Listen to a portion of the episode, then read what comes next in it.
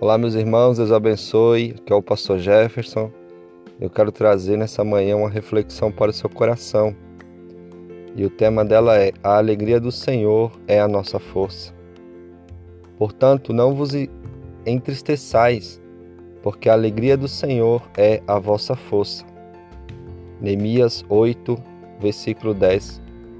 A alegria é o tônico da vida, o oxigênio da alma e o banquete do coração. É uma ordem de Deus ao seu povo, independente das circunstâncias, pois a alegria não se resume à presença de coisas boas ou à ausência de coisas ruins. Nossa alegria é uma pessoa. Nossa alegria chama-se Jesus de Nazaré.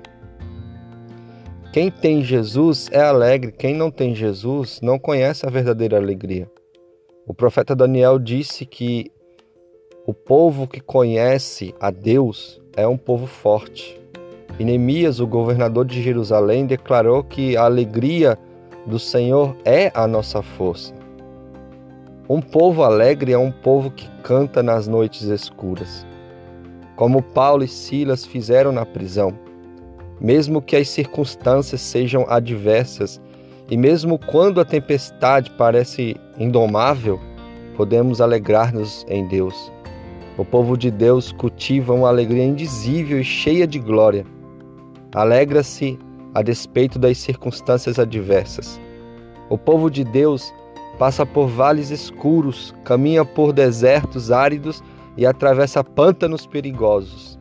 Porém, nesses dias, nesses cenários de dor, com o rosto banhado de lágrimas, ainda ergue aos céus seu cântico de triunfo e se alegra no Senhor. Aleluia. Paulo e Silas, mesmo com o corpo sangrando pelos açoites impiedosos, cantaram na prisão.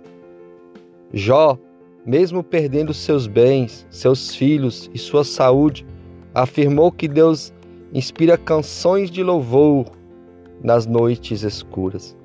Isso porque nossa alegria não é um sentimento, nem mesmo uma emoção, nossa alegria é Jesus. Por isso, Paulo, mesmo na prisão, no corredor da morte, proclamou em Filipenses 4:4: Alegrai-vos sempre no Senhor. Outra vez vos digo, alegrai-vos. Fique com essa alegria chamada Jesus na sua vida. Tenha um ótimo dia em nome de Jesus.